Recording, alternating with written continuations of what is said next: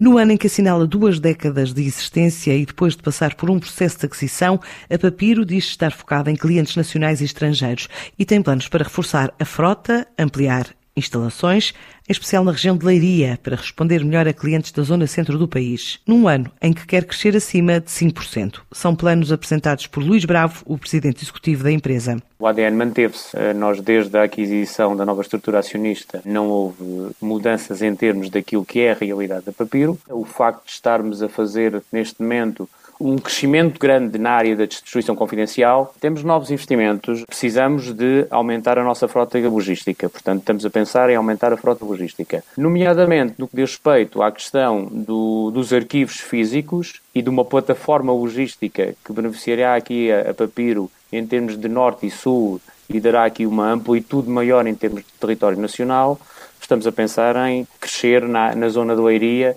através da aquisição de um pavilhão e lá colocar tudo o que são os serviços para dar uma amplitude maior dos nossos serviços na zona centro. Contrariamente, em relação a outras atividades que nós já vinhamos a desenvolver uh, no ano 2019, o ano 2020 foi um ano de crescimento para a área da distribuição confidencial, mais por investimentos que tínhamos feito em anos anteriores, e a área de desenvolvimento aplicacional, isto é, soluções de software, tiveram um forte crescimento e, além de um forte crescimento, tivemos uma muita solicitação comercial para nós podermos fazer digitalização e implementação de soluções aplicacionais. Se nós formos apontar, nós tivemos a diminuição que tivemos em relação a algumas atividades que resultou do confinamento dos clientes foi colmatada com o crescimento que tivemos em atividades que eu referi há pouco. Eh, no entanto, essas atividades, eh, principalmente ao nível de soluções aplicacionais, elas refletem-se mais em resultados em anos seguintes do que propriamente no ano de arranque. Portanto, fechámos aqui o ano quase sem alterações em termos de vendas, com aproximadamente 5 milhões e 200 mil euros. Acontece que passámos a ter aqui, a ter ter outra abordagem comercial.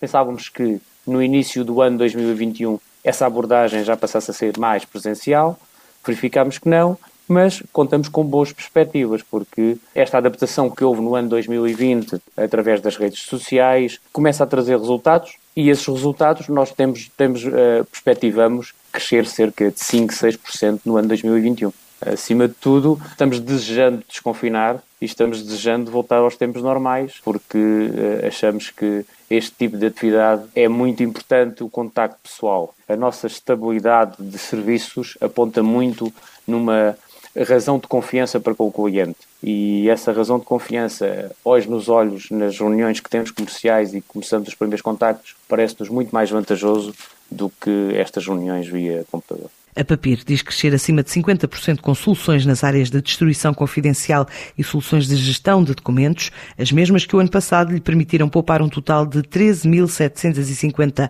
árvores e o envio de mais de 750 toneladas de papel para reciclagem.